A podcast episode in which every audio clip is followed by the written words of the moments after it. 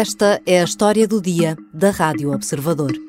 As urgências pediátricas funcionam melhor no Porto do que em Lisboa. Porquê? E são realidades comparáveis?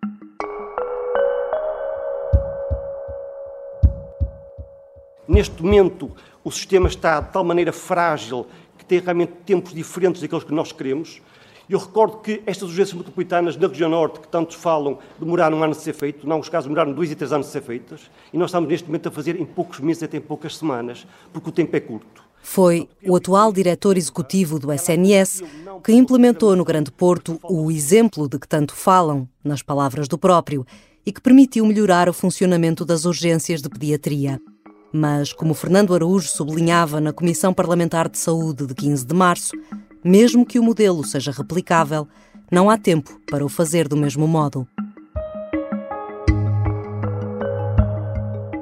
Do terreno chegam avisos de possível colapso no verão.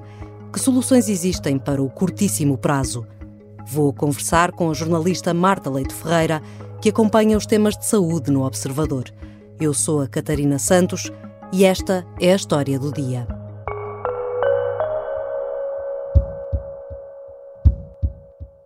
Olá, Marta. Olá, Catarina. Na semana passada estiveste na primeira cimeira do SNS, que reuniu na Aula Magna, em Lisboa, diretores clínicos e enfermeiros diretores para debater a reforma das urgências. Como é que estava o ambiente na sala?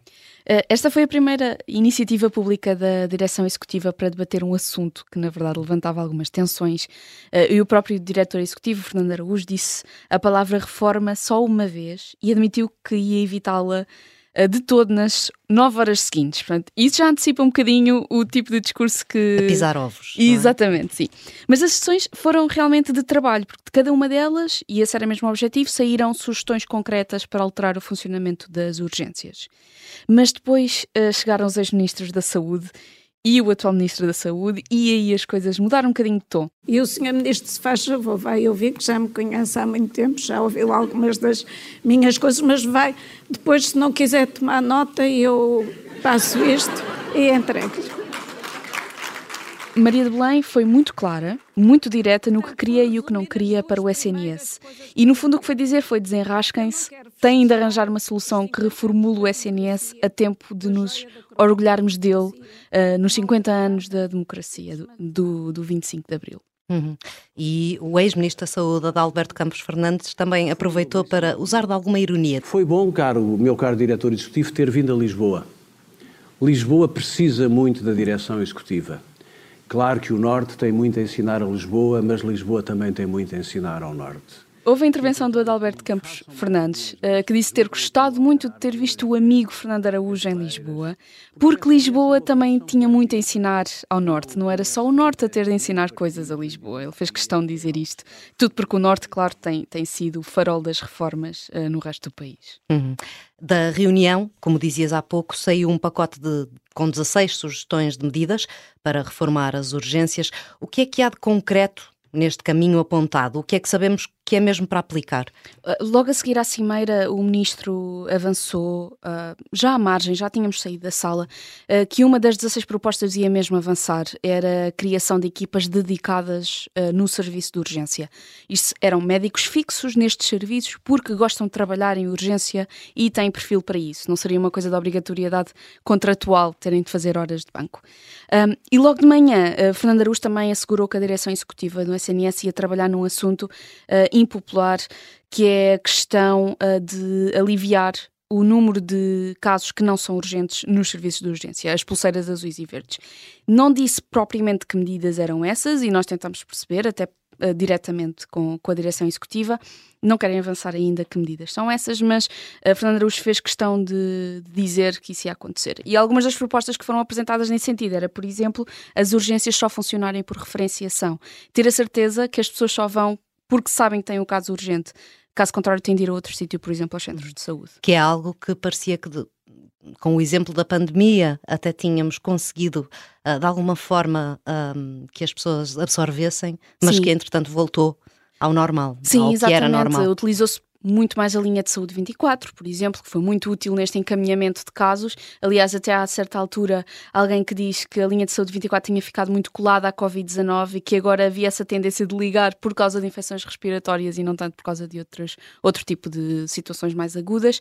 Mas o objetivo é que isso deixe de funcionar dessa maneira, por exemplo. Então, a linha de saúde 24 podia ser reformulada para encaminhar as pessoas para centros de saúde ou para consultas uh, externas ou mesmo para caso não haja vagas, por exemplo, no centro de saúde da pessoa que está a telefonar. Esta é uma das medidas que está em cima da mesa. Em relação às urgências de pediatria, tem sido Uh, referido uh, o modelo que funciona há anos na região do Porto, onde as urgências noturnas de pediatria estão concentradas no Hospital de São João. Na prática, como é que isto se aplica? É, é um modelo que mimetiza o que já acontece noutras capitais do mundo. Acontece, por exemplo, no Reino Unido, um, e que Fernando Araújo instalou no Norte quando estava na Administração Regional de Saúde. Nessa altura, estamos a falar do, do, fim dos anos 90 início dos anos 2000, havia já no Norte um problema de recursos humanos. Então, Fernando Araújo juntou toda a gente num grande debate, e quando eu digo toda a gente, são presidentes de conselhos de administração, diretores clínicos, diretores de serviço, e decidiram uh, concentrar serviços em determinados hospitais. Mas os médicos que trabalhavam nos serviços, que na prática fechavam durante a noite, eram mobilizados para o hospital que estava em pleno funcionamento. Então, no fundo, o que fez foi foi uma escala comum de médicos de todos os hospitais da ARS Norte que nos dias de banco iam trabalhar para o serviço centralizado, para o hospital que estivesse a funcionar uh, durante a noite. Um, e isto, aliás, foi das uh, dos grandes apelos que se fez na cimeira de quinta-feira, foi um, que os médicos pensem em si não como membros de um quadro de um hospital, mas como membros do SNS. E talvez assim uh, esta distribuição de recursos humanos fosse facilitada aqui em Lisboa e Val do Tejo. Já voltamos à conversa com Marta Leite Ferreira. Vamos perceber se este modelo do Porto é de facto replicável.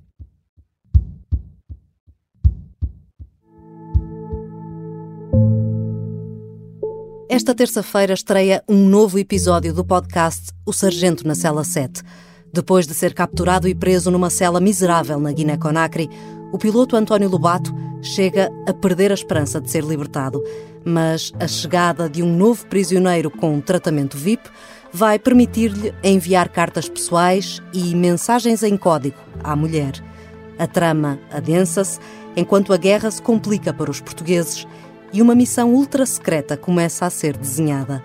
Não conto mais para não lhe estragar a experiência, mas aconselho que não perca esta terça-feira o terceiro episódio de O Sargento na Cela 7, um podcast narrado por Pepe Rapazote, com música original de Noiserve, guiões de Tânia Pereirinha e João Santos Duarte e a sonorização do Diogo Casinha.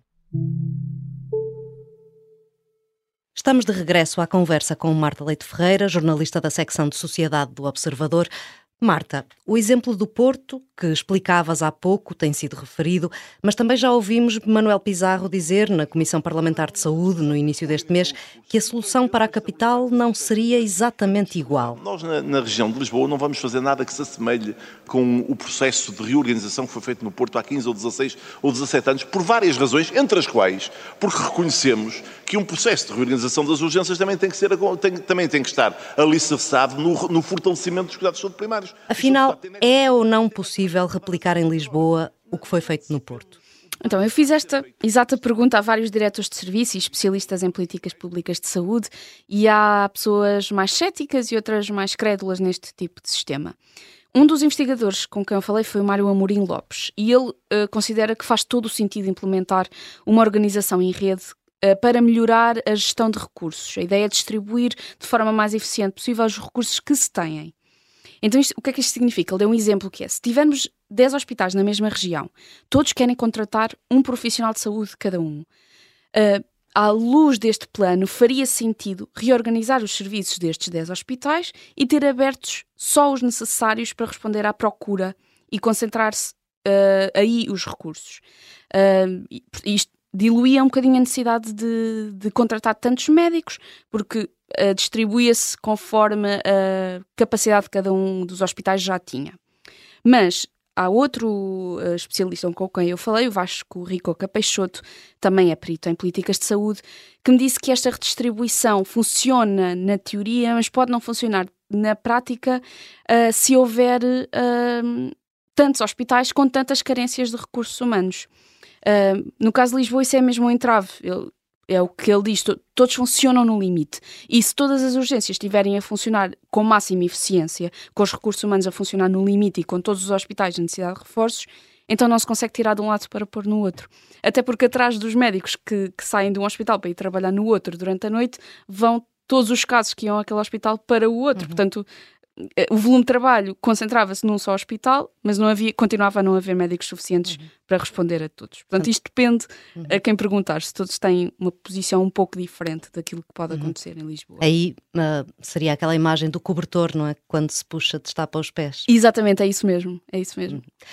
Há claramente reticências no terreno também, tu encontraste isso um, em casos concretos. Que preocupações é que te transmitiu, por exemplo, o ex-diretor de pediatria do Centro Hospitalar de Setúbal? Eh, que não haja médicos suficientes para as escalas de verão, eh, porque é nesta altura que os médicos dos quadros e os tarefeiros, aqueles médicos que vão aos hospitais para prestar serviços, vão de férias. Então, neste momento, para a urgência pediátrica em Setúbal funcionar 24 horas por dia, todos os dias da semana, eh, o serviço precisava de 14 médicos para preencher a escala.